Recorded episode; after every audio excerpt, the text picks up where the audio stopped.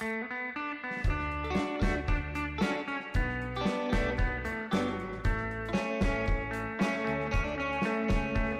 们今天的主题呢是今日头条和新闻门户的用户增长之战啊，我们一块儿聊一聊今日头条和门户新闻的这个故事。然后我为什么对这个事儿特别感兴趣呢？因为是呃，尤其是我们在门户啊新闻门户待过的这些人，你会能感受到，其实今日头条通过自己的用户增长，啊，通过自己的个性化推荐、高效的商业化变现的这个能力，包括它的投放啊，整个是把新闻门户。推向了绝境啊，也就是说不能再去以当时的那种模式再继续下去了。所以当时你看，不管是网易，还是腾讯新闻，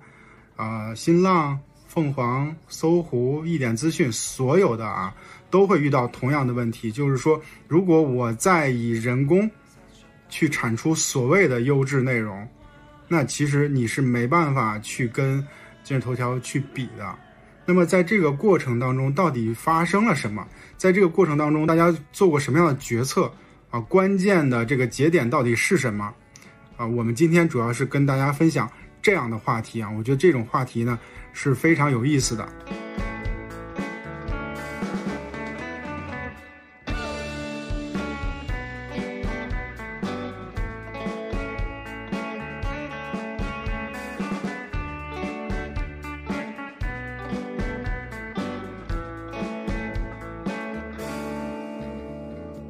接下来，泽华，你来做一下自我介绍吧。OK，呃，大家晚上好。然后，呃，我是一五到一七年这段时间在头条做它那个视频的推荐策略啊、数据流相关的业务。然后后来在知乎去做内容付费教育的业务。现在 Boss 直聘负责整体的策略产品的部分。好的，欢迎泽华。然后志豪，我是之前在滴滴啊，是我第一份工作的起点。我也是一七年加入了字节，然后之前是在字节增长部门做的是今日头条的这个增长。然后现在的话是在美团。好，然后我们开始今天的这个第一个问题啊，韩叔，你是在什么时候加入的网易啊？和当时就是为什么会选择加入网易呢？在你加入的时候，网易大概是什么样的一个状态？我是一七年八月份入职的，当时有几个背景，第一个背景就是我前面是个创业公司黄了，哎，所以不得已要找一个工作，大概是这是一个很重要的背景。然后第二个是说，我觉得有些代表性，就是很多互联网从业者。啊，可能运营会多一点，就对于网易这个品牌是非常感兴趣的。嗯，至少在我们这个年代、这个年龄当中，就大家会觉得网易是一个特别优质的品牌。嗯，然后这公司也很吸引人。那当时去了以后，呃，大概了解到一七年那个环节是整个 DAU 其实一直在往下去走的这么一个一个状态，所以我们当时的那个状态是非常不容易、非常困难的，就是你可以理解为已经在走下坡路，而且也很难去抑制它了。好的。泽华，你是在哪一年加入的这个字节？然后当时为什么会选择加入字节和今日头条这条业务线呢？嗯，OK，我是一五年底加入的字节，然后当时那个时间点正好有个机会，就是头条那个时候的视频其实要系统性的重新去再搞一遍，在那个机会下，在一五年底进入到头条去做视频相关的数据啊、策略相关的事情，整体待到大概一七年底左右的时间。对，那整体跟头条的渊源大概是这么两年的一个过程。哎，志豪，你是在哪一年加入的头条啊？你选择加入头条的原因是什么呢？其实我觉得三点，就第一个说，当时一个判断是说，嗯，我们行业内的牛人往哪个方向去扎堆，他们对行业的视角的判断，以及对这个公司的认可度，以及对他未来的期望，会是这个行业最高质量的选择。那百度那时候高 T 的们，他们的选择其实是代表行业最顶尖的选择，他们往那个地方去扎堆的话。有一有一部分人一看到他，其实就知道他是未来能够成大事的人，跟着他们的方向去走，大体的方向肯定不会错。哎，我其实我这个时候我注意到，就韩叔加入网易和泽华和志豪加入字节，其实大家的期望和心态是不太一样的。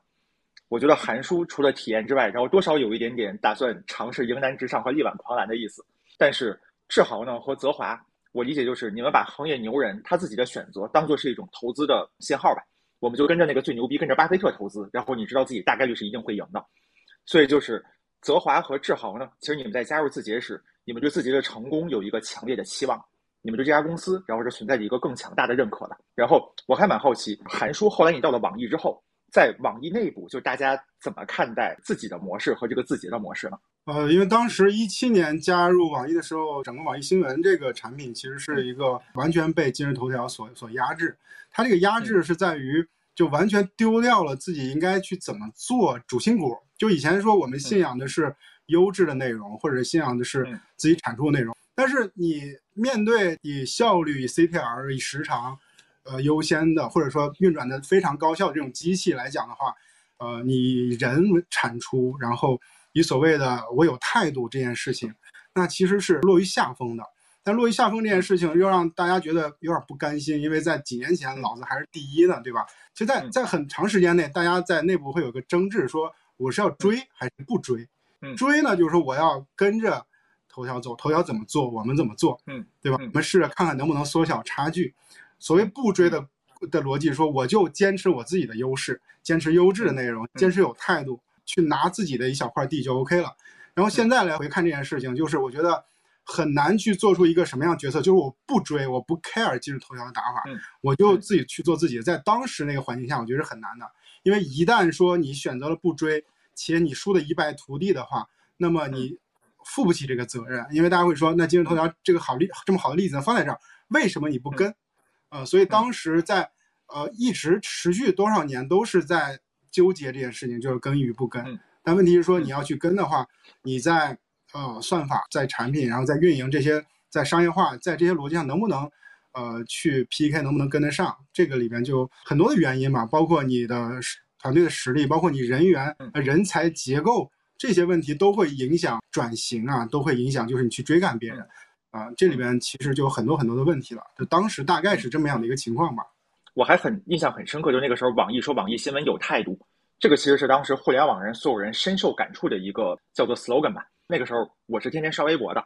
然后我也时不时的会去新浪网看新闻，但是旁边那个去网易看新闻的人他就看不起我，至少在一五一六年的时候他他就是这个样子，他觉得他是有态度的，然后他觉得我是没态度的。我蛮好奇一个问题，就网易是怎样在那个时候能够做到一个有态度，然后和就真正能够吸引到就这帮人看网易，他觉得自己自豪的这个状态。它是怎样实现的呢？我觉得是一种人才和氛围的优势。其实我认为啊，在过去的那几年里边，网易有非常优秀的内容的人才。我可以理解为，就是当时的所谓的有态度，是是说对于同样的一个热点，有同样的一个事件，那么主流的呃这种价值观或者主流的主体该怎么去看这件事情？那基本上网易一般不会通过主流的视角去看，而是嗯以自己的一个角度去解读、去传递。然后当时就像你说的，很很重要一个点叫做有态度，啊，有态度的意思就是我有我自己去看问题或解读问题的这种视角。那么在一七年的时候，啊，非常有意思的一个节点就是他把有态度改成了各有态度，区别就在于，呃，更拥抱自媒体了，对吧？然后就希望更多的啊自媒体可以在这个平台里边去生产内容。这个其实跟今日头条啊的关系是非常大的，对吧？就是这个就是一个我啊不再去用。呃，专业的或者是啊编辑的内容生产内容，而是希望拥抱更多的自媒体。那么我这个 slogan 也得改，就吧？就变成了叫做各有态度。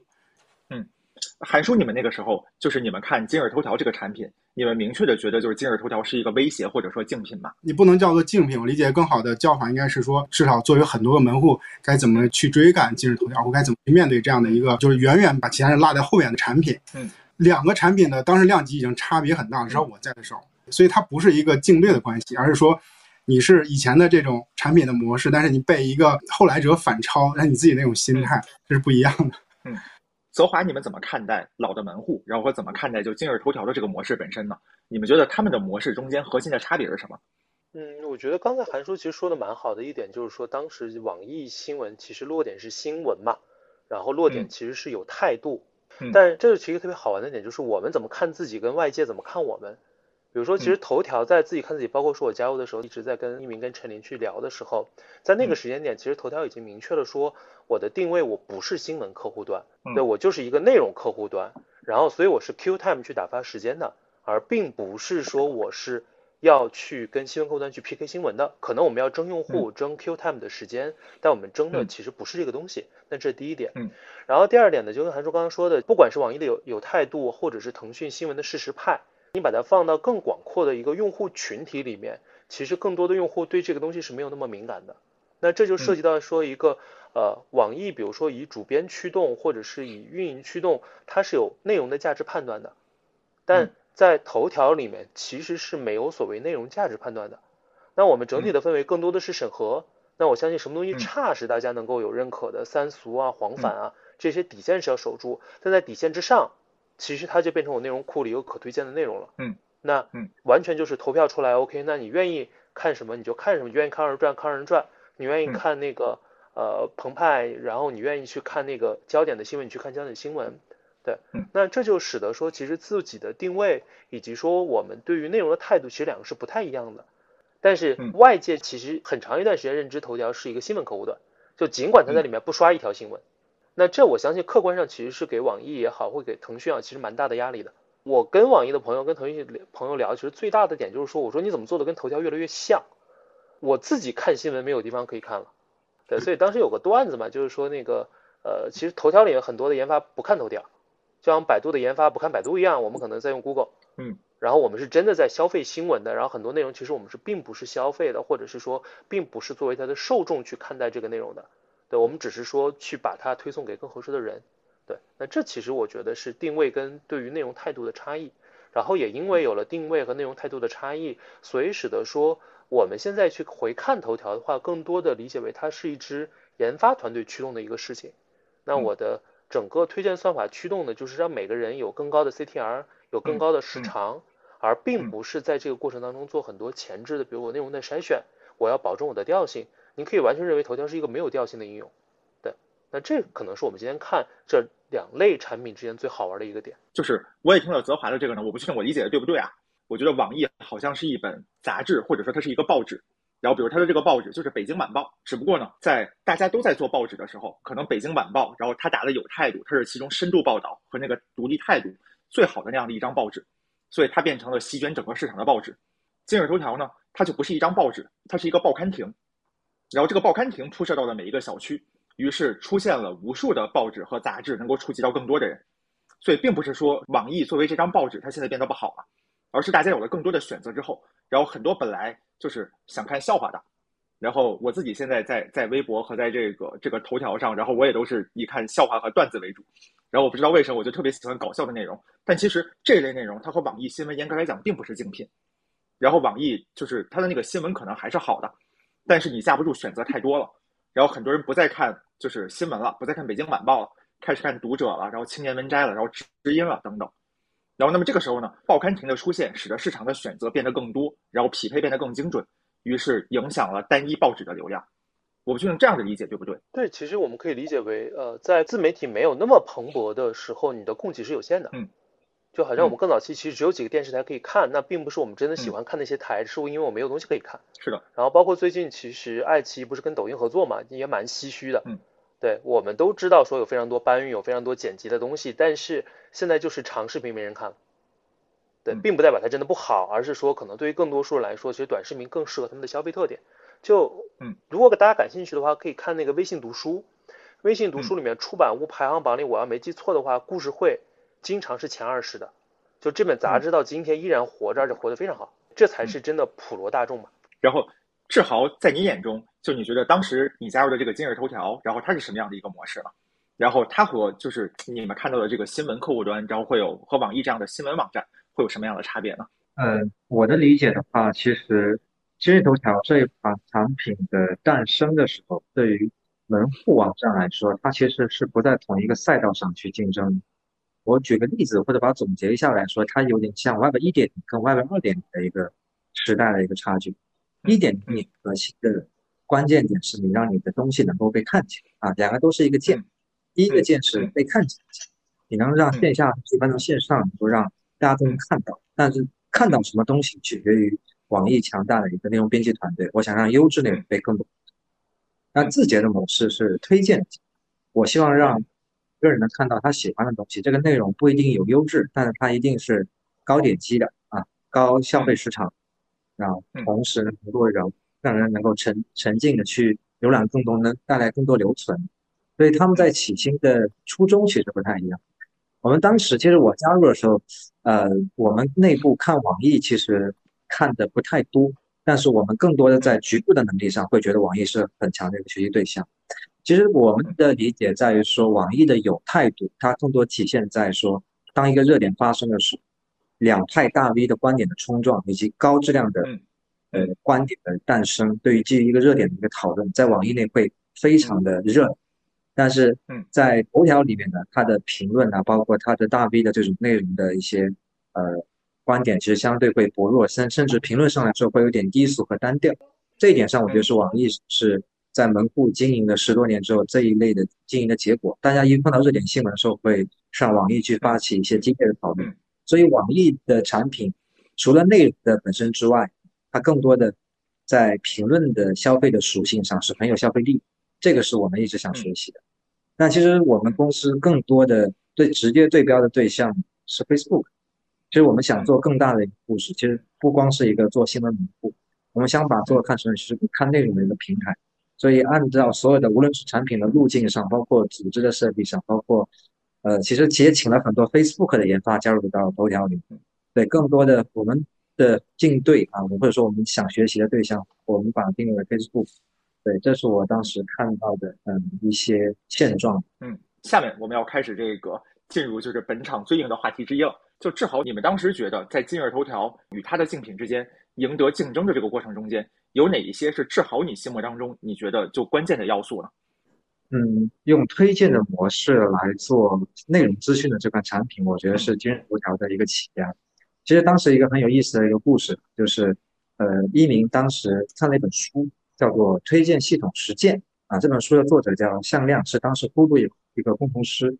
他其实一鸣就很简单，就照着那本书的一个参考，写了头条的第一版的推荐系统。我理解这一条的第一条是。头条之所以在内容的生态之内能够把推荐做得更好啊，分发效率做得更好的第一个的关键时间点，其实第二个点不一样，是当时大概在一四年的时候，自媒体火，那头条其实在原推荐引擎的模式上，再加上它的自己的一个自媒体的一个创作者的一个生态，有了这两项的引擎之后，整个头条的一个产品的留存以及单用户的市场，包括它贡献的广告的阿布就非常高。嗯，而且它是一个非常技术驱动的模式，从整个用户的呃整体的生命链路到整体的数据的买点，都做得非常好。其实他们基于这样的基础之下，它有了一个前提条件是我把自己的用户流程做得足够高，且用户的价值算得足够清楚，然后剩下第三棒其实交到了用户的增长。我当时就是在这个增长之内，啊，就我们自己核心做对了三件事儿，就第一个是把账算清楚。一般那个时候的网易的。包括腾讯，我们调研一下它内部的投放的预算，其实都是基于说我今年划分三千万是播这个 Q，这个 Q 花得完就花得完，花不完那这个预算下下一年不能升这么多。所以对于投放的这个精细度的这个程度上，其实其他公司做的不是特别高。但字节的玩法是怎样子，它定的一个考核的点，不是说我今年你要花多少钱，而是说你今年花的钱它的 ROI 是多少。所以当时我们在。呃，像百度啊，像阿里啊，像腾讯的这样生态，那个时候他他们还没有发现自己，所以它是不进投，所以导致我们单用户的 LTV 的价值高，所以导致我们的广告的出价能够比别人高百分之十到二十，甚至三十。因为在广告系统里，它是一个极其的马太效应，哪怕我只比你出一块钱，只比你高一块钱，但我的流量分配是我是九成，你是一成。所以导致当时在字节在一四到一七年之间做了大规模的一些用户价值投放，而且价值投放的 RY 都可。那那个时候头条在增长，是它主要投放它的预算花在了哪几个渠道啊？那个时候百度是很好的一个渠道，腾讯，然后阿里，因为这个在一七年之后基本上就开始变化，因为百度也发现了这个字节这个公司跟它其实是竞对关系，所以开始开始做竞争。所以一四到一七年，我觉得核心的增长就取决于在。呃，投放的这一层的增长上，我们的流量增长其实也不是靠主要靠用户传，更多的是靠投放带来的增长。嗯，还有还有个点就是我们投放就做的很有意思的一个点，就是但是现在看过来是没有人在做这样的事情。就当时手机厂商的预装这个渠道其实也也很大，当时我们花的比较大的一个精力是一个预装，那个时候只有五毛钱一块钱，现价的话一个预装可能那内容产品的话可能得十几到二十的一个价格。所以那个时候，我们和 OPPO 几大主流手机厂商签了一个比较比较大的一个合同，嗯，就是能长期一直做投放，所以这也是我们后来增速能够不断的去加码的一个背景。我觉得背后关键的一个点就是我们算清楚了账，在 ROI 可控的前提下，我们比较激进的在做这一块的增长投入。这是当时字节做的增长之所以快，也能拉开距离的一个重大原因。我看到在百度上就搜到那个就字节相关的内容的时候，好像有一个很独特的形式，应该是字节的首创，就是内容只展示一半，下面说就点击下载 APP，然后看全文。那个我不确定是不是字节先搞的，我觉得那一招很高。这一招是我们团团队的，这个是在分享那回流和分享这一层的这个能力，其实这是一个产品动作。但当时我给大家说一个数字，当时从微信内部调研到，在一七到一九年的时候，字节的所有的分享的页面能够占到整个腾讯生态系的 PV 的百分之二十。但这个事情呢有好有坏，就好的点在于说，可能你看像刚才那些举措，都是一些引导用户快速下载的一些抓手啊，产品抓手，包括剩下在通过推荐算法上给到了一些非常有，呃，激发你好奇心的，像村口出了条大蛇啊，或者是一个偏软色情的一些内容，能够快速的拉来很多的大规模的，原来对于新闻可能是。因为新闻还是一个比较正经的事啊，但是它通过内容只能够把一帮对有趣的内容感兴趣，或者说是故事会的这帮作者、这帮读者能够吸引字节内，这是字节当时上升的一个通过免费的方式，一天能够带来大几十万的免费的新增的一个很重要的一个当时的阶段。志豪，我我我我打断一下，就当时头条是怎么做到就能让微信里面百分之二十的人都是在分享头条的内容呢？就它的分享率为什么会这么高？为什么微信没有封杀你们？分两部分，就是当时为什么分享率这么高？我觉得三个因素吧。就第一个因素是我们对标 Facebook 学了一些分享的一些举措，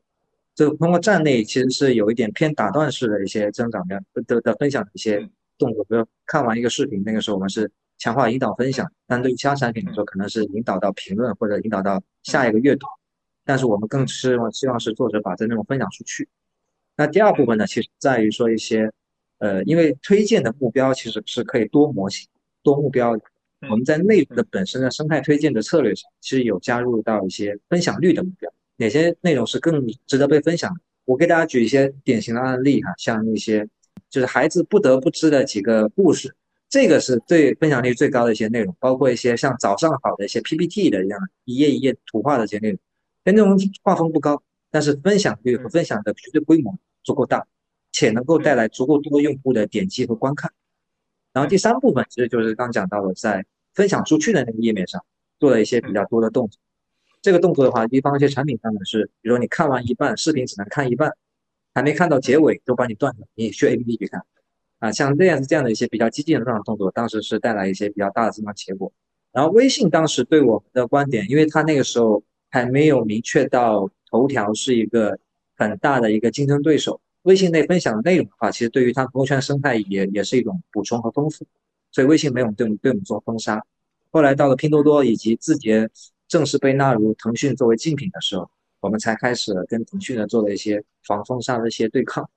也包括像一些图片分享啊、口令分享，都是在那个时间段发生的一些迫不得已的一些举措。像刚才志豪说的这种妈妈必看的什么什么这种东西，这种内容后来在网易的就是新闻，在韩叔你在的时候，这种内容也出现了吗？还是在那个时候，网易其实一直在坚持有态度呀？就简单的说，如果你说今日头条里边哪些内容网易是没有的，我们其实之前经常讨论这样的问题，你会发现，其实有些权威媒体或者是一些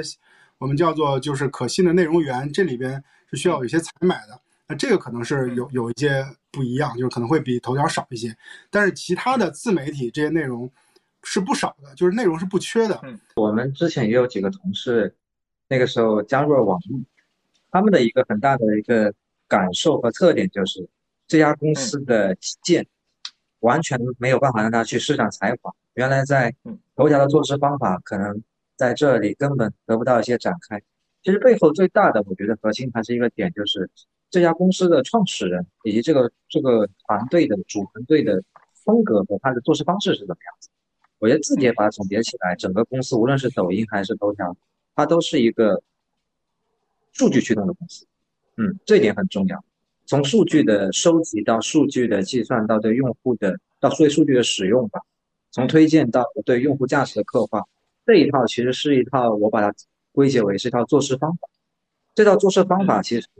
取决于说今天字节能够在各个地方效率做得比别人高，对，嗯，以及说他的决策会让结果最大化的方式，而不是让呃个人的意识去取决于去决定了这个产品的发展，而是让数据的方式来去挖掘用户背后一些更深层的需一些需求。而且网易如果当时想做这个事儿的话，我觉得按照我的听听说，因为我那时候跟网易的产品负责人也有一些交流，他觉得内部是有两个派系在斗争，对，大家一直其实大家都有各自的道理，但是一直没有在犹豫之间徘徊，是不是要彻底的往那个方向去做做改变？如果网易当时比较早期的就决定要去去做这个事儿，我我去做这个事情的话，我觉得按照网易的当时的财力和人力的规模。比较坚决的往编辑模式、往推荐模式转的话，我觉得今天字节调动不一定能做到现在的这个这个地位，可能会是网易，也可能会是腾讯或者是其他一些公司。其实早做这个事情是是一点资讯，对，嗯，包括字节也不是一开始上来就做今日头条的，是靠做那段子起家，对，嗯，其实这个过程我觉得，呃，我们回到当时那个点来看的话，我觉得字节一方面是。做坚持了他自己，呃，数据驱动的这个这个决心吧。第二方面也是在一些机遇下，能够确实找到了愿意做这个事儿，而且他没有一些包袱在，嗯，所以他做这个事儿来更能更轻松、更更快一点。我发现就是所有的公司啊，然后你其实你问他从道理上来讲，他都知道数据重要，但是上上下下相信数据的，然后这样的公司其实很少，因为注意到就字节。就是他用数据用到那个程度，其实很了不起。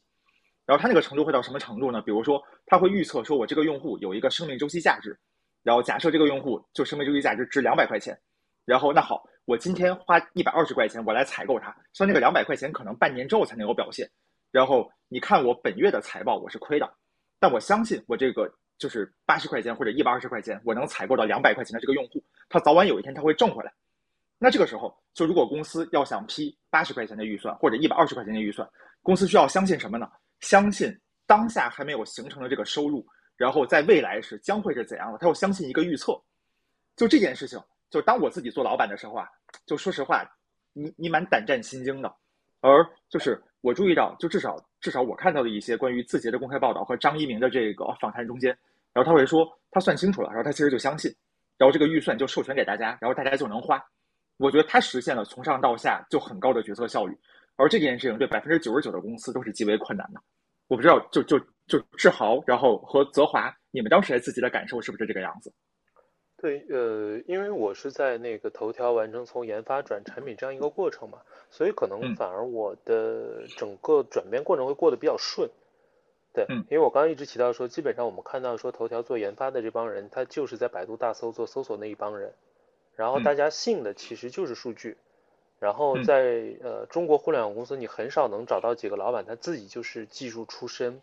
那因为大家都信数据的情况下，其实相当于是说我们所有人都会有一个标尺。那在有标尺的情况下，也就不存在很多公司其实最后决定谁官大谁说了算。嗯，而是说如果不服气，那 OK，我们上一个 A B 去看结果。对。那即便在头条内部也会有段子，就是不管是不管是一鸣也好，或者谁去拍一个方案，他觉得这个 OK，然后但是研发觉得这不 OK，那我们并行跑一个 A/B 把流量拆出来，最后看，那反正从老板的角度，即便他错了，但本质上他也是对了，因为团队给了一个更好的方案。对，那因为有这样的一个我理解数据驱动的一个信仰，所以使得说其实基建做的还蛮漂亮的。对，因为尤其不像百度，其实我们一层一层往上加代码，就加的跟屎山一样，最后就不太该改嘛。头条毕竟是其实呃重新搭的，会相对好很多。然后呃这就使得说，其实不管是说我的产品以数据驱动的时候，本质是背后代表说我的整个组织是以数据驱动的，大家是认这个数的。那当我这个账算清楚的时候，最核心的一定产品价值，产品价值带来我的留存，带来我的时长，这两个够了之后，一定能够带来商业化。对。嗯，那我有足够多的刷数，足够多的时长，我商业化就能把钱挣回来。那能挣回来商业化，那剩下就是志豪的事儿了。我大概就能算出来我能花多少钱。对，然后在花钱这个事上，就像刚刚其实志豪提的各种当时各种各样，呃，我们今天看来，其实我觉得有很多诱导点击的事情。但呃，你套到头条的价值观里反而也是对的，就是说他把下限守住了，违法违纪的事我不干，但是在这条下限之上，法无禁止。及合法，那这种情况下，其实会有各种各样的策略去优化它。这也使得说其实呃，比如说我们刚刚提到优化分享，但比如分享这个指标对于新用户来说我们是不提的，因为新用户首先要抓的是留存，我就想办法把这个人留住了。但是老用户的情况下，我只要去追我的分享指标，我的时长一定会降的。但这时候其实对我们来说就是一个算账的一个事情。那老用户，我让你的时长短一点，你不会走，但是你能够帮我贡献更多的分享，能够帮我拓展更多的新用户。那这其实是说已经把不同象限的用户，每一阶段的用户其实拆得更清楚的这样一个方式了。对，然后包括说当时其实在呃视频这一部分也有配合说增长去做一些呃 landing page 也好，或者做一些相应的落地策略也好，我要知道这个用户通过什么样的内容进来的，我要知道说他通过哪个人的内容进来的。那从而更好的通过一些产品的方式、数据呈现的方式把它留下来。我里面好奇一个点，就是说，呃，你怎么去看待就是短期收益和长期收益的问题？因为就是其实数据是一定能给我们一个结果的，但是可能人需要做这个决策。你会发现，往往就是 A、B 有可能会给出的是一个你能拿到短期收益的，但对于产品长期收益的问题，可能还是需要更系统的看问题，可能只是一个实验。它并不一定就能看到更系统的问题啊，这里边需要嗯人为做一些判断。就这个其实是一个我做运营的人啊，一直是有有些困惑的。我想知道你是怎么看待这个短期收益和长期收益的问题。首先一个点就是说，呃，我们对所谓的长期价值的判断，最后能不能落到一个数据衡量指标上？因为如果落不到一个数据衡量指标上，其实就会使得我们根本没有办法对齐。那这个东西在头条内部，我们之前关注的比较明确，其实就是留存。这就使得说线上一直有一组流量，就是长期的一直跑着一个特别长线的去看说，那我的留存情况是怎么样子的？就始终有这样一股流量，它也没有广告，也没有乱七八糟的东西作为一个呃基础的对照。然后在短期实验上，我理解一定会有韩叔说的这种问题。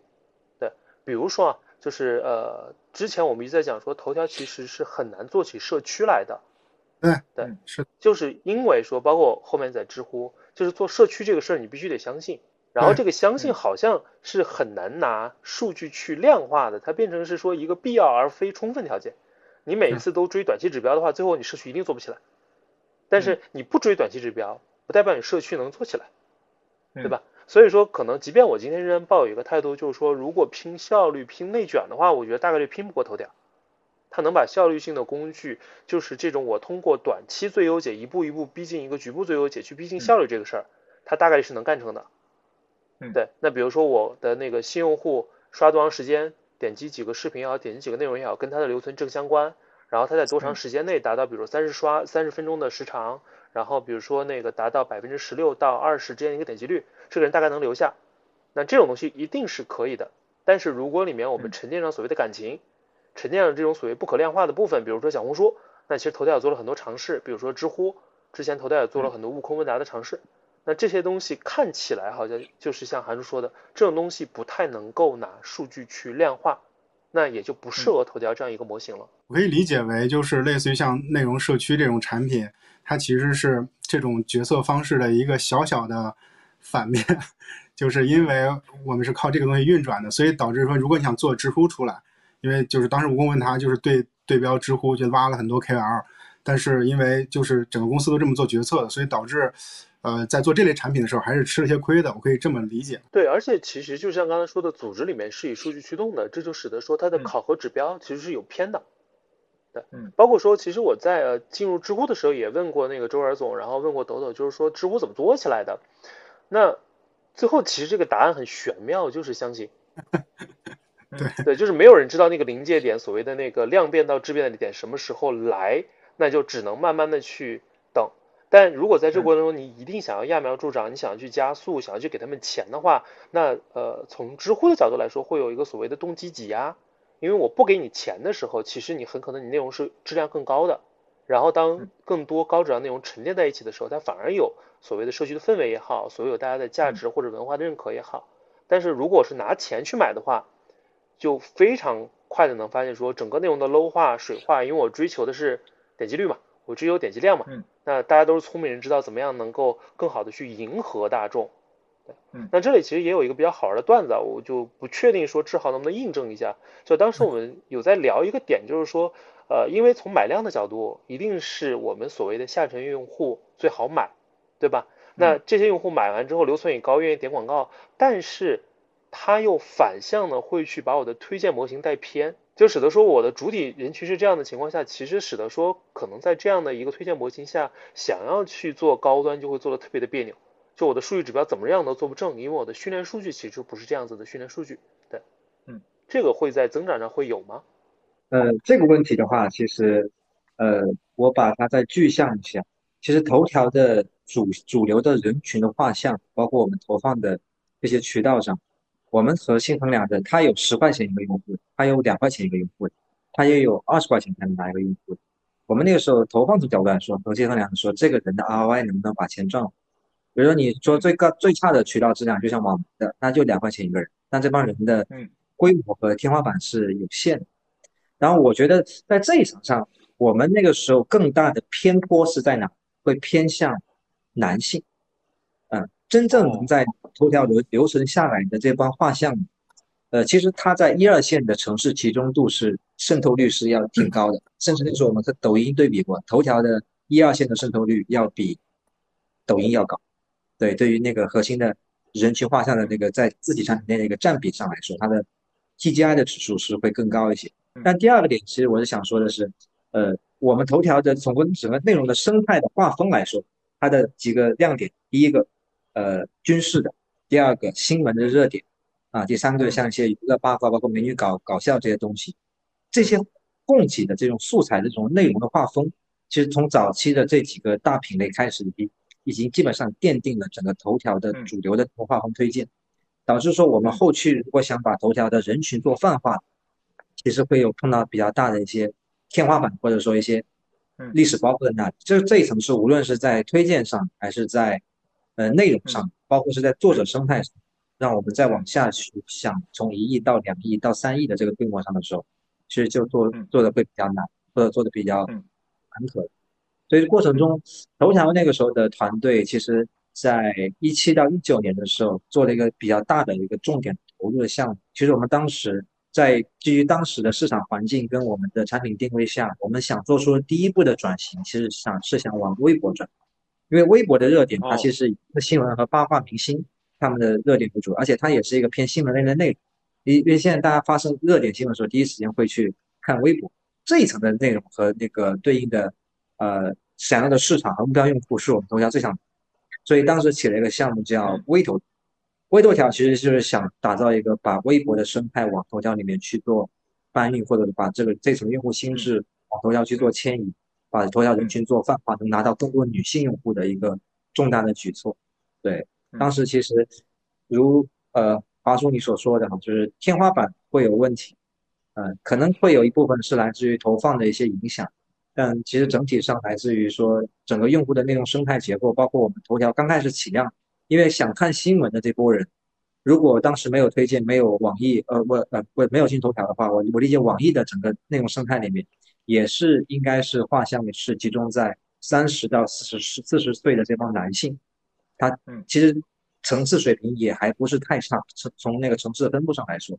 但他们的。消费的这个质量在头条的这种推荐模型下，它在头条发生了一些变化，可能没有变成这么高质量。对，这是当时的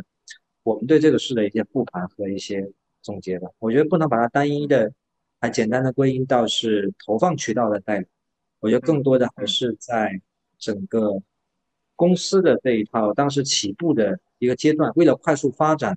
从推荐到内容生态到作者生态到投放的策略上。导致了当时头条天花板的一些结果，可以理解为就是呃，其实头条这个模式，它其实就是会带来用户下沉，就是下沉用户更多的这种这种结果嘛。因为说实话，我直接点表达啊，当时我在网易的时候，或者是在早期，呃，从业者去看今日头条的时候，觉得那个产品的内容很 low。为什么我我就可以直接表达？因为我在快手也待过，理理论上，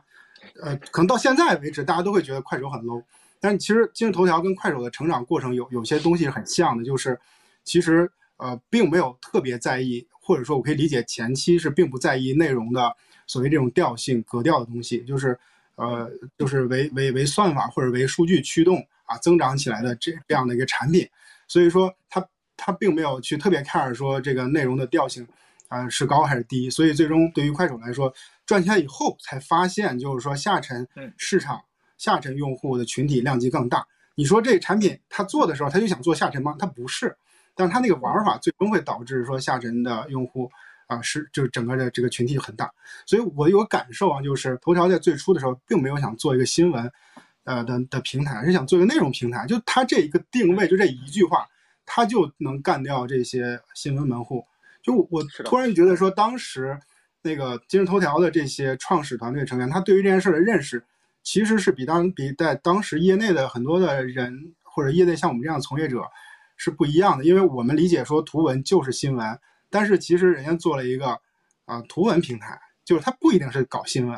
然后它的供给又极其丰富。然后算法做得很好，CTR 很高，然后那时长也做得很好，那留存就会好，然后商业化做的又又又很高效，所以这个就是就它这个定位就整体带来的呃就是会把新闻这些平台都会干掉的这个最核心原因。但是可能也正是这个原因导致在初期的时候，或者是可能到现在也差不多吧，就是下沉用户群体呃是比较比较大的一个群体。但是这个其实跟中国的网民的构成是相关的，因为对中国来说，它的这种移动互联网的普及，然后资费的下降，千元机的这种这个量产，其实会导致更多的网民可以上网。那他上网的过程，你会发现中国社会结构就是下沉用户，三线以下城市的这些人他又会很多。那么对于像快手或者是头条这样的产品更适合这样的用户，所以这就是一个一个结果。所以他从很多角度看这个事儿很有意思，就是，呃，一些权威媒体的这个从业者觉得自己啊内容很有敏感度，或者是审美能力很强的这样的一个群体做出来的，类似于网易新闻、腾讯新闻，那其实你你是被一个嗯增长效率更高的，然后更被全国人民 喜欢的这样的产品，类似于今日头条或者快手。它打败的一个很重要的原因。那再扯远点，其实抖音最早是做美好生活，但现在下沉做的也很好，就是它里面有很多很下沉的内容。那我理解，我不会觉得抖音做的不好，觉得这是它牛逼的地方，因为它只有把下沉的这些内容都做了，它才有可能变到六个亿 DAU 甚至更高 DAU。这是就是正好就两个老师提到这个事儿，我觉得特别想这个分享一下自己的感受。泽华，然后和志豪的这个对话，让我就是完全理解了，就是今日头条它在发展时，然后它是怎样演进到今天的这个样子的。就是这里有一个概念啊，就是我很喜欢的那个《创新者的窘境》这本书里面就是提出的，叫做价值网络。价值网络是一个什么意思呢？就你一开始你遇到了谁，然后你围绕着他，就是围绕着他的反馈去提供服务，慢慢你会越来越针对于他。就你针对一类用户的同时，然后另外一类用户可能在看你，他就觉得说哇。就你这一类第二类用户，然后就不是一个那么喜欢你的产品了。所以呢，我能够看到的是，今日头条它其实它有两个特点。第一个特点啊，我注意到它是上上下下相信数据，他们就是所有的人会通过数据尽可能达成一致，然后这个也是数据的优势。但反过来，当数据不能达成一致，我们所有人聊相信、聊信仰的时候，可能大多数的组织也都难达成一致。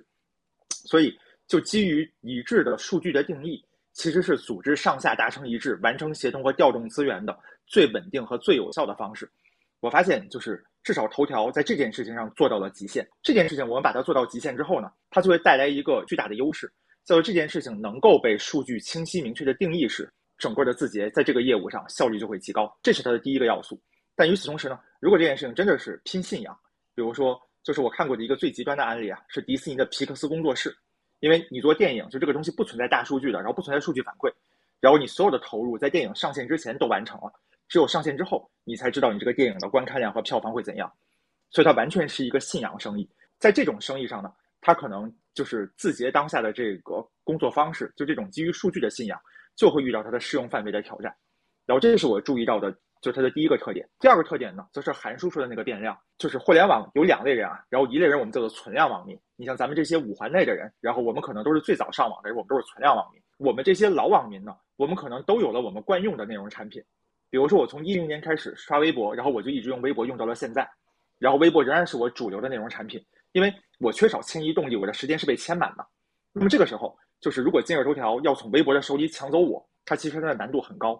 因为我没有动力第一次下载和打开今日头条，我后来下载和打开它完全是基于互联网人，我觉得这个产品很成功，我必须要体验它，所以我体验了网易新闻，然后体验了今日头条，但是我自己主要的阵地全部都在微博上，然后我会每天就刷微博，花掉好多时间。嗯，这个我想补充一个观点，就是嗯。我们当时呃做了一个尝试，其实有很大举措能带来微博的一个点，也是我们后来抖音打快手，包括抖音去起来的一个关键决策。其实嗯对于微博的用户来说，它是一种关注生态。我们如果想要抢微博的用户的话，最关键的是要把微博的作者能够去带到头条这个生态里，且能在头条上面运营下来。当时有一个 case 是崔永元，崔永元从微博放弃了，加入了头条，当天给头条带来了接近快一百万的一个增长用户。对，他的嗯粉丝就全跟着过来，且这帮人用户在后来能在头条能够持续维护下，因为他们能够有种粉丝效应，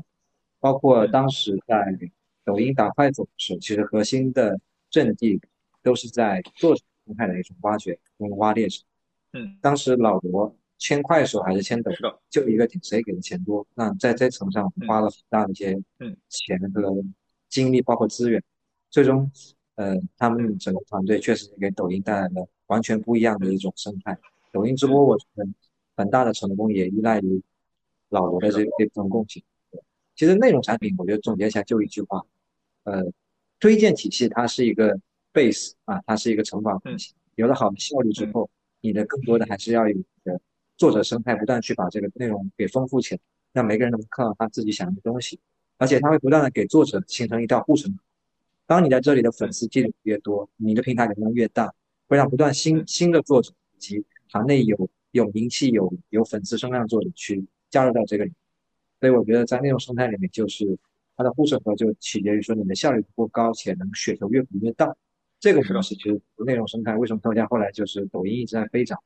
不断的在扩扩张版的一个核心动力是。的。我注意到的啊，就除了志豪说的维度之外，还有另外的一个维度，就是当我其实我在用微博的时候呢，然后这个时候，比如说就是今日头条，然后如果要想从微博把我抢走，它需要证明就是我在微博上能看到的，在今日头条也有，且今日头条相比于微博能对我好在哪里？我的迁移成本其实是高的，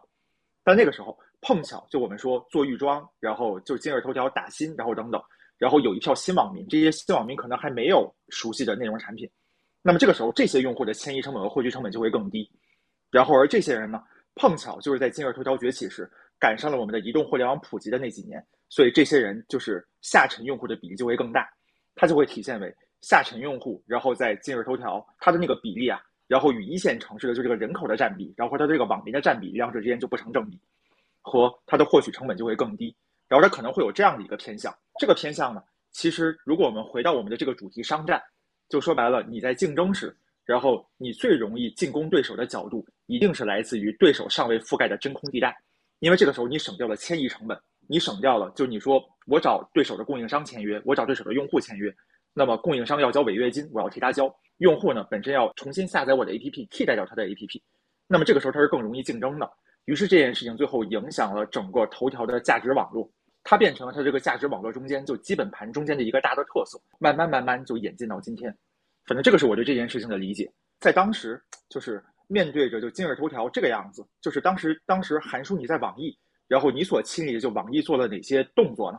因为我听说就在算法流还是接着做这种门户信息流，其实在网易内部应该是有纠结和挣扎。呃，做的动作就是刚才提到一点，就是首先就是要拥抱自媒体，就是之前呢，嗯你是一个编辑产出的这样的一个平台，那接下来要把自媒体做起来，所以有了网易号。呃，网易号这个平台包括刚才说的各有态度这个 slogan 啊，这个同时推出，这个其实就是一个非常重要的举措啊，这是第一。嗯，然后第二的话就是整个人员结构的调整，就是像做编辑这样的人才其实就会越来越少，呃，整个的结构配比就会有一个非常大的变化。那么这当然不包括做 H 五这些做工作室的这些朋友啊，就是真正是做频道的编辑内容就会。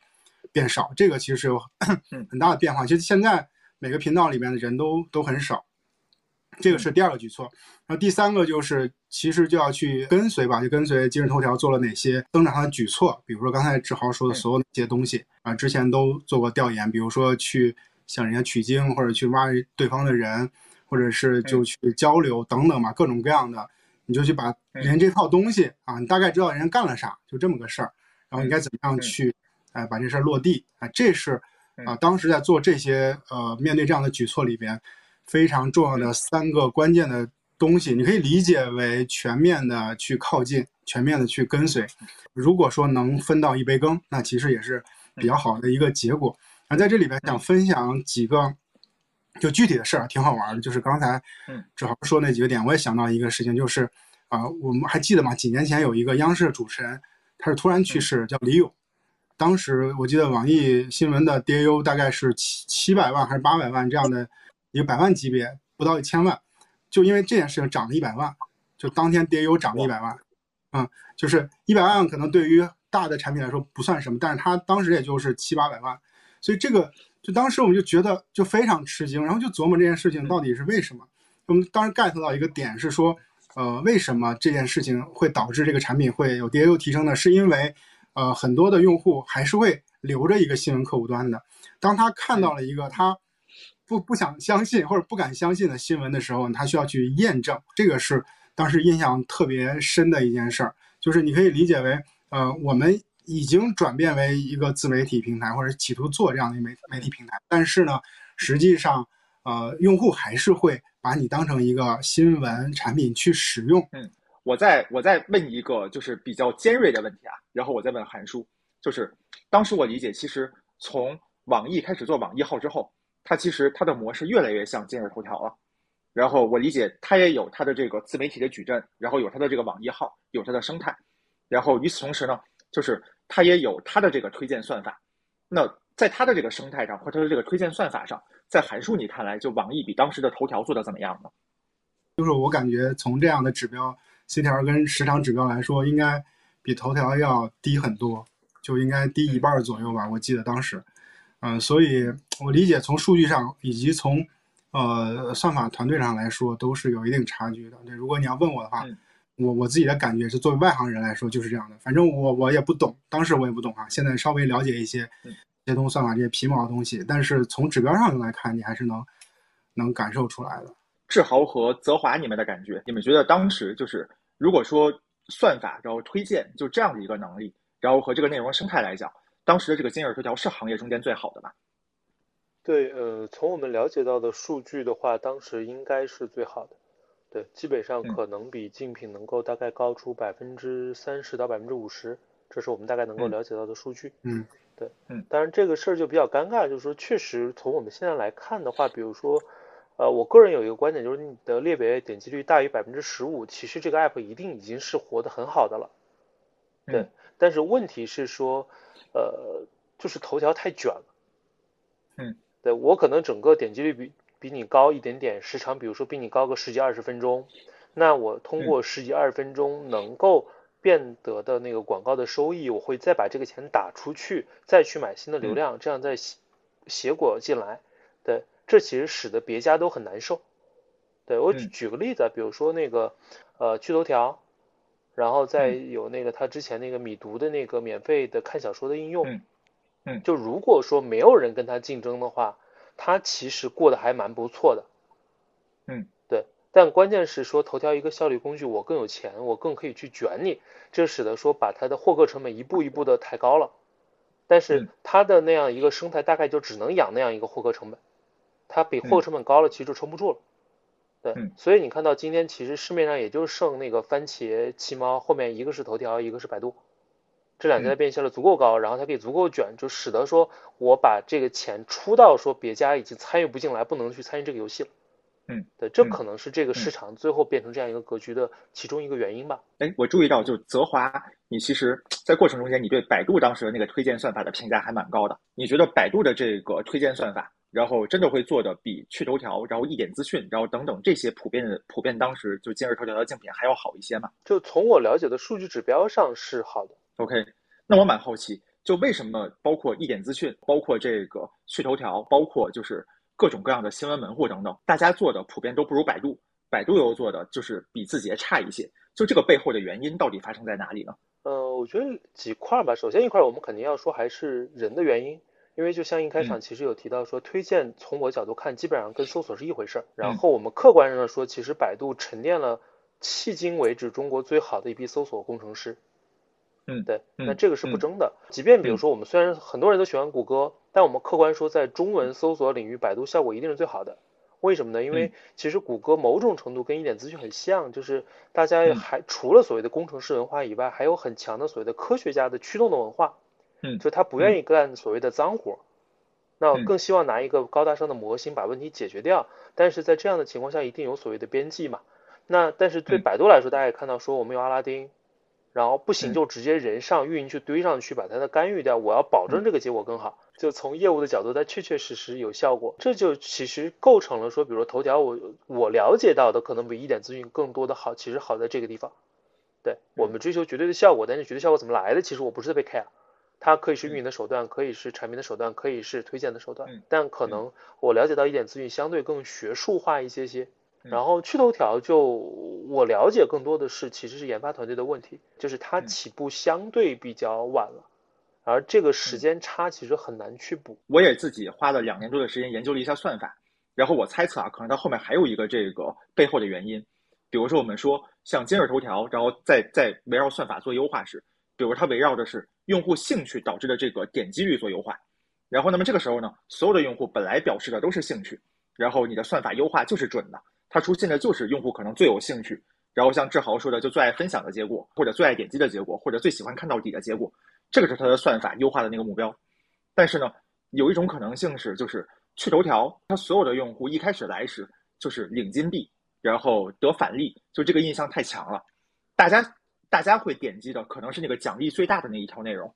那么在这个时候，就是如果他忽然之间他说，哎，我有的这个用户数据都是用户是逐利的。所有的用户在点击就是奖励最大那一条内容，那我想基于此优化出一个用户兴趣的结果，他拥有的数据和这个优化的目标可能就是不匹配的，就决定了哪怕他就在起步晚的这个前提下，他的研发团队就更难干，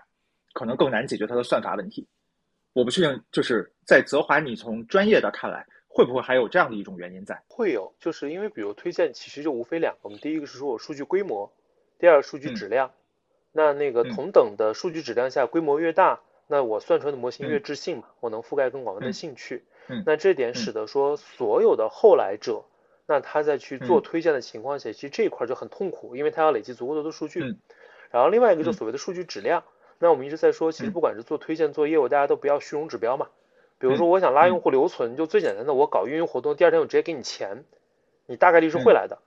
对，但就像您刚才举到的例子，如果你的点击行为其实每天。很多的东西是为了挣金币，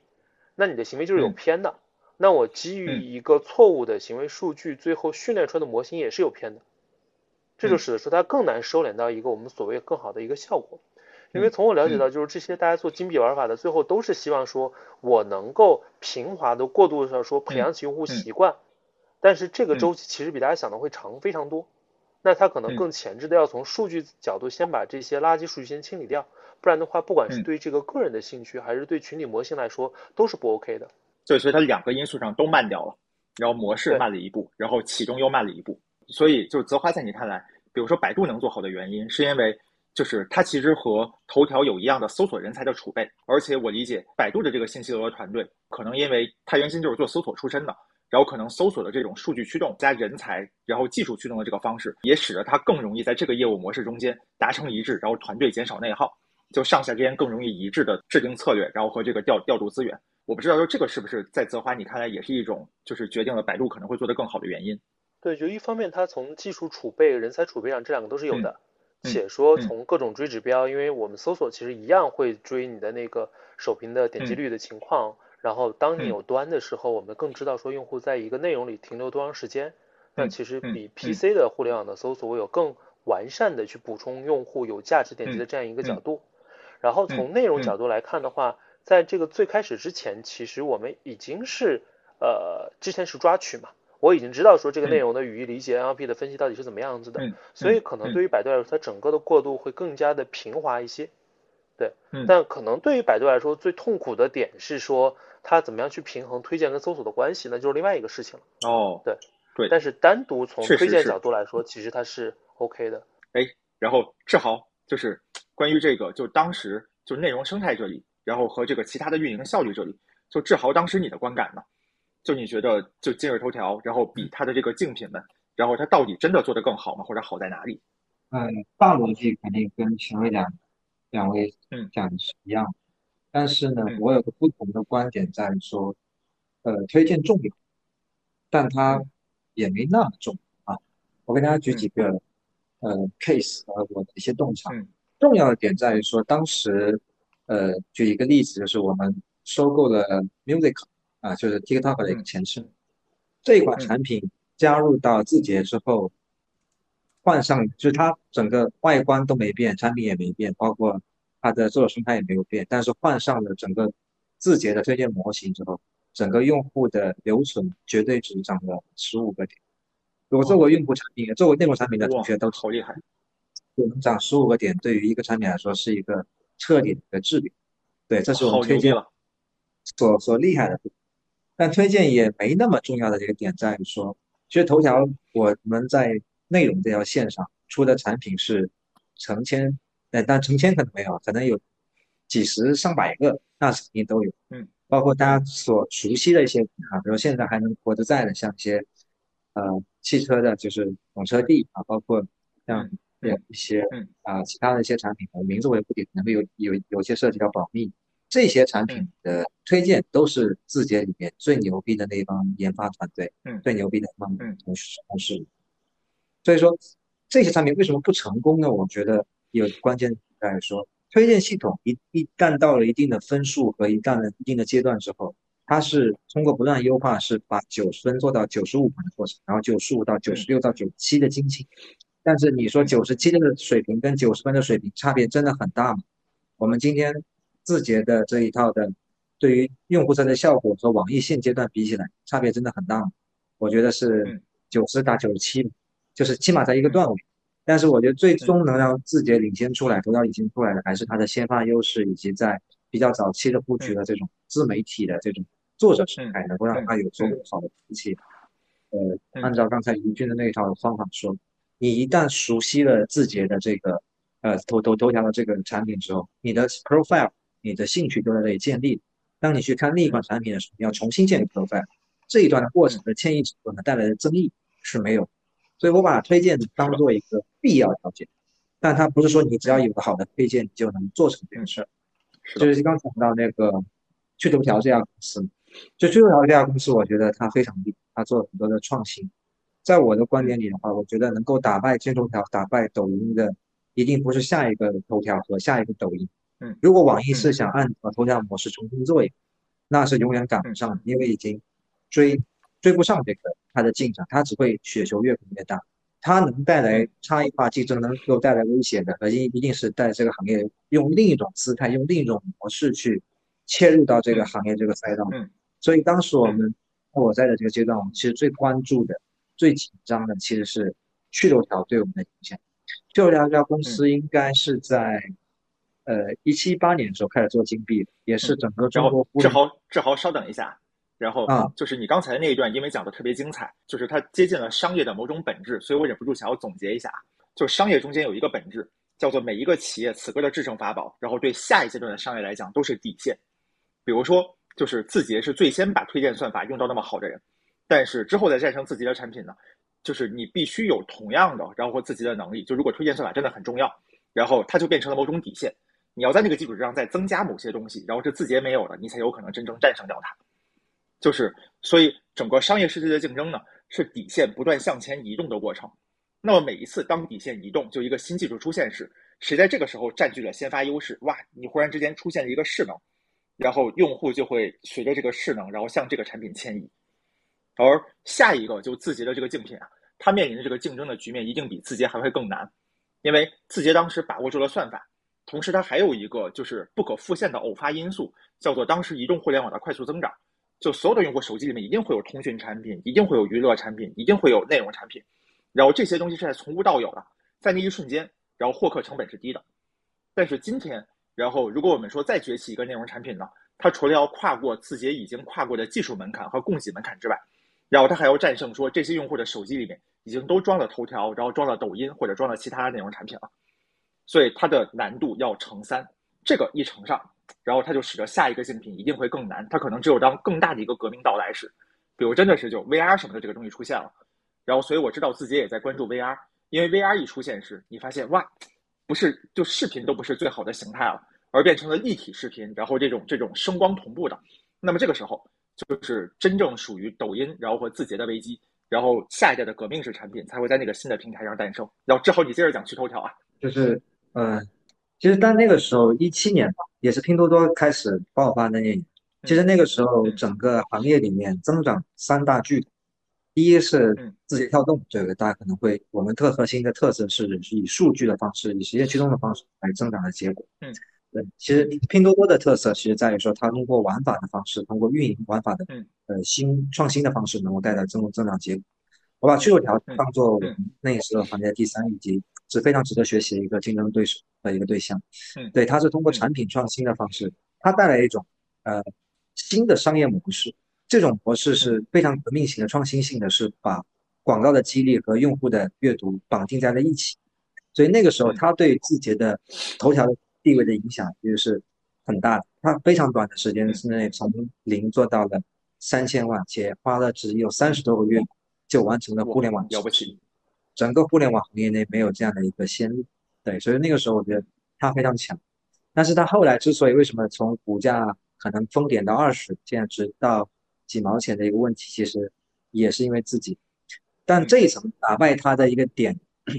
我把它总结起来为三项。就第一项来说，在产品创新上的一些呃迭代，这个是没有门槛，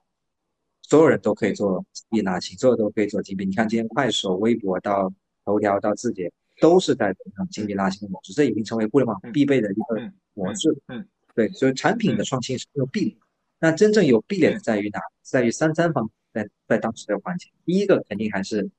呃华叔刚才说的推荐系统，这是一个底线。嗯。对，这是你一个分发效率的问题。然后第二层的话是在于说你的内容生态是否有足够内容丰富的去留住用户。第三层其实在于说你的广告的商业化的系统。嗯。那在字节里面，商业化是一个独立的组织，它承承担起了整个呃，就是你可以以为字节的一个联盟的一个渠道，它是一个很很大的一个上游，所有头像的火山引擎呃呃呃巨量引擎的一些广告都是按照。自由的模式去分发数据，所以它是一个很大的开，它在从商业化的高山上到商业化的变现效率上，到它的一些商业资源积累上，这个是去头条短一个小公司短时间不能积累，所以说在同样的产品的变现效率下，那我们拿来的用户，我们能够挖掘这个用户更多的价值，通过推荐的模式，通过内容的方式去给他造更多市场，然后通过更高效的广告变现效率，可能让这个用户的 ROI 变得更高。所以我在用户增长上，我付出的成本，我能就比去头条可能高出百分之三十。嗯，那这个趣头条是永远不能被，无永远它无法所匹及的，而且会形成这种，呃，就是正态效或者马太效应，它会好的越来越好，差的越差。所以通过这样的，呃，对标的模式，快速的能够把趣头条的市场从很大的三千万的体量到到零。这个不光是在呃，就是阅阅读类产品，包括像小说。小说其实趣头条也是第一个说小说今天不用付费阅读，它其实改变了整个小说的互联网的线上的一个呃就是付费模模式，国内的整体付费的模模式，从七猫到字节的番茄其实都是后来者，但是他们的规模做得更大。为什么百度能做得起？第一个是它有好很大的体量，第二个我觉得背后核心还是说整个内容生态跟推荐的效率能够做起，第三个就是它的一个变现效率。其实是一个小公司很做的事情，然后正好借机我拿到这个麦了，我想说两句啊，就是，呃，这个我可以理解为就是刚才志豪其实在强调一个点，这我 get 强调一个点是说，呃，这个这个我们其实聊了算法这个话题，但是算法是推荐算法是其中一个重要的元素，另外还有几个可能是我们很容易忽略的，比如说，呃，其一呢是呃内容供给，就是说，呃，做头条号。比如说，现在抖音、快手这些所谓的平台里面的供给侧是非常重要的，因为有了供给，所以才会有了消费。因为供给对消费是有带动作用的。然后正是因为供给被平台绑定，所以消费者也不可能去离开这个平台。所以这是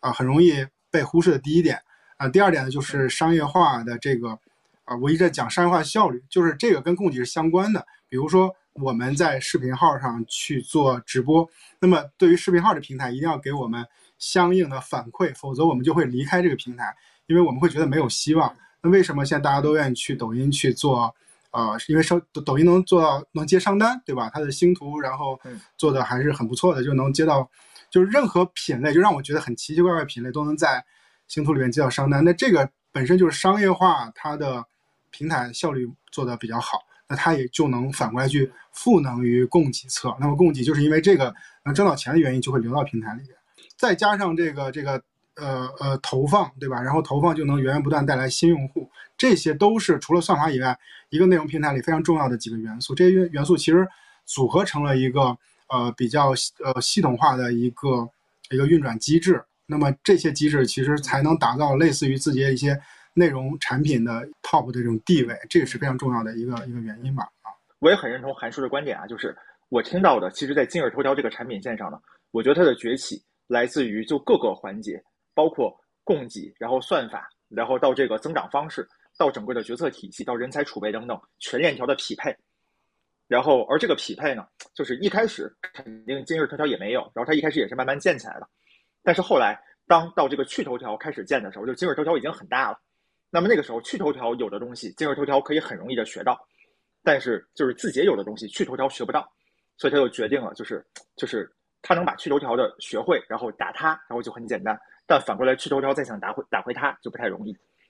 所以它其实它是一个就是匹配，然后在匹配的基础之上，然后不断的优化，最后形成了壁垒的过程。我们接下来呢要进入到最精彩的这个就是嘉宾总结的这个环节，然后我想让每一位嘉宾就从志豪开始吧，各自总结一下，就是在你看来，你觉得就是今日头条的这个制胜要素和其他的这个竞品之所以没能够那么成功的模仿今日头条，你觉得中间最关键的几个要素是什么？总结一下的话来说，其实从一开始啊，编辑模式到推荐模式的这一层的第一层创新是字节领先于嗯呃传统的内容的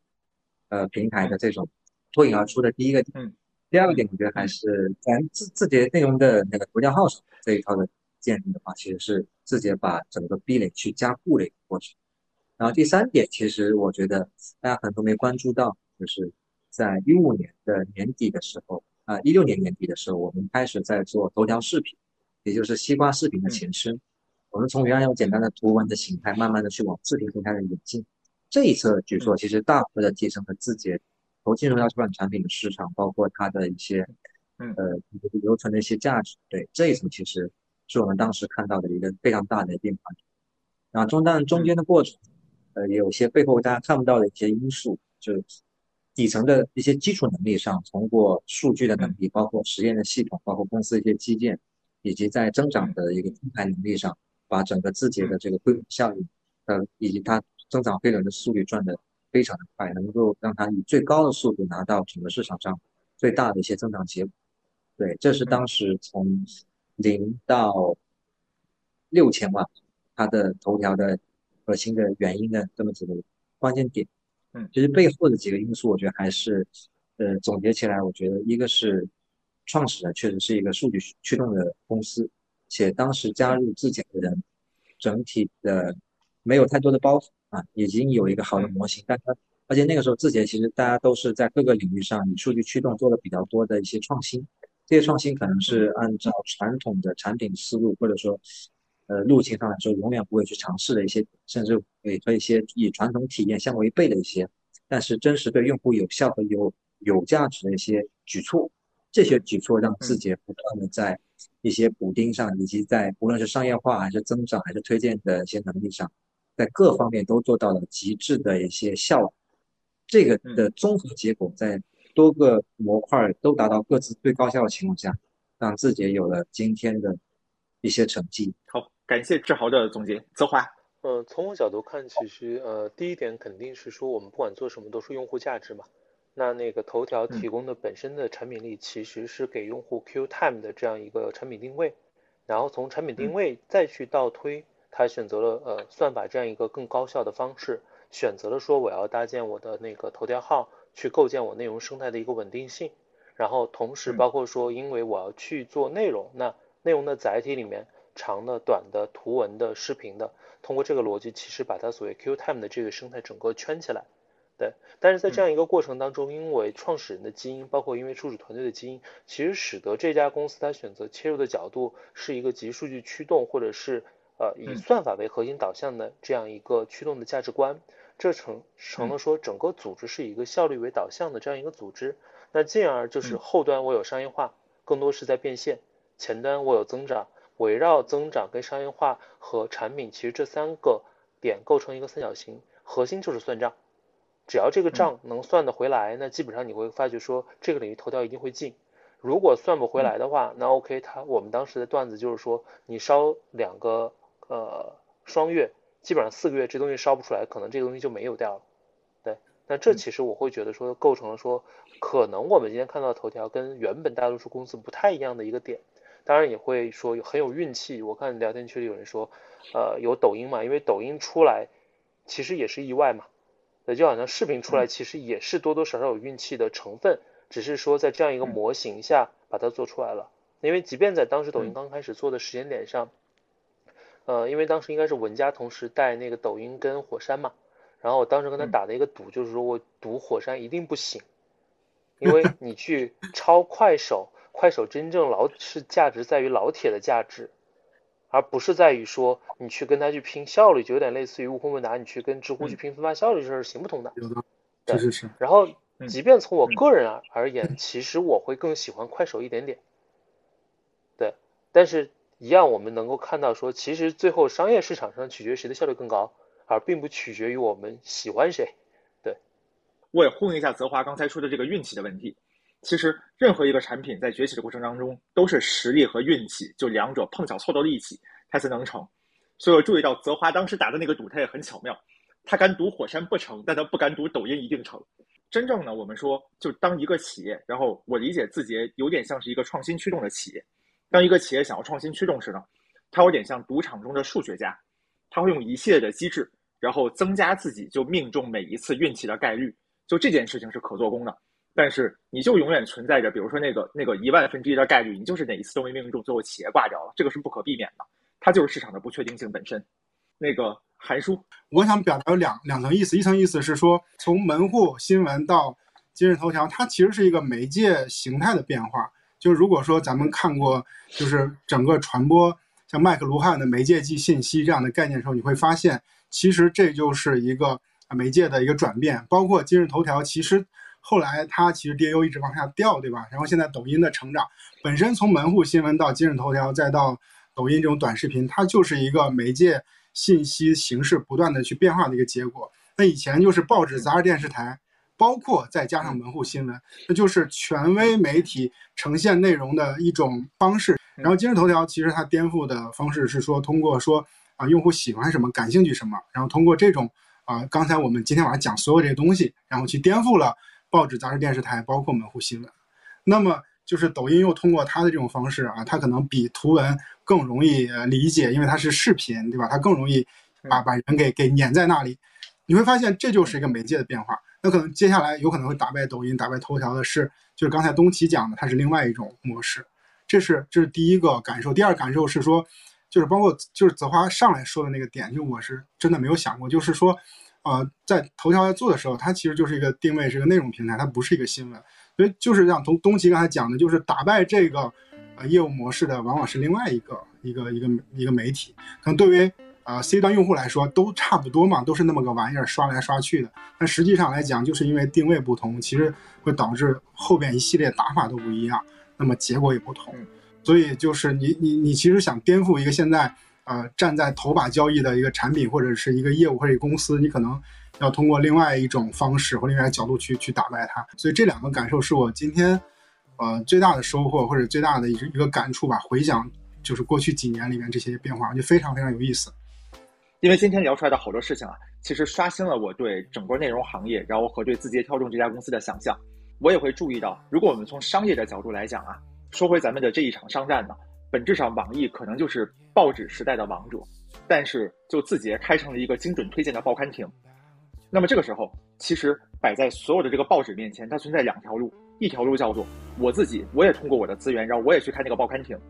但是很不好意思，他后来发现开报刊亭这个东西需要有积累，比如说就是你需要有大量的预算，然后你才能就是搞到那么多的地。然后你需要有一个庞大的线下管理团队。原先做报纸，我管理编辑就好了。但是今日头条的这个算法能力呢，就好比于它能管理好整个报刊亭的物流，然后每一个报刊亭针对用户展示什么样的报纸等等，它具备了这样的一个能力。那么这个时候呢，摆在每一个报纸面前，其实有两条路，一条路叫做迎难而上，开好我的报刊亭，但是很可能就是算法这个能力啊，然后和开报刊亭这个能力，对报纸来讲太难了。因为我自己深有感触啊，当我自己在业务中间，我必须要懂算法时，我从第一次以为自己真的懂，然后到后来我觉得大概率真的懂，我中间花了两年的时间。但这两年其实市场不会给你这个窗口期的，它就导致了就这些想开想从报纸开报刊亭的人。然后大概率他没有时间建成这个能力，最后会挂掉。那其实还存在着另外就是一条路径，比如说有很多的报纸现在仍然活得很好。那么这个时候呢，就是只不过就是报纸失去了原先报刊亭的一部分收益，但是仍然存在着第二个选择，叫做我就投入更大的成本去做一个更好的报纸。那么也许这条路径对所有做报纸的人来讲是更现实的，它会不像原先那么好过，但是仍然能够活下去。和仍然能够就是获得更好的口碑，然后和得到用户的忠诚，所以这个其实是两个不同的选择。但是就是可能在看到就今日头条崛起时，然后我相信全行业的企业其实都慌了，大家觉得这个现象级的产品，然后你不跟进是不行的。然后我觉得它其实就让大家在那一瞬间失去了冷静，最后导致大家都走向了开报刊亭的那条路。但是开报刊亭的能力要想建成，其实太难了。这个是我就是最大的这个感受。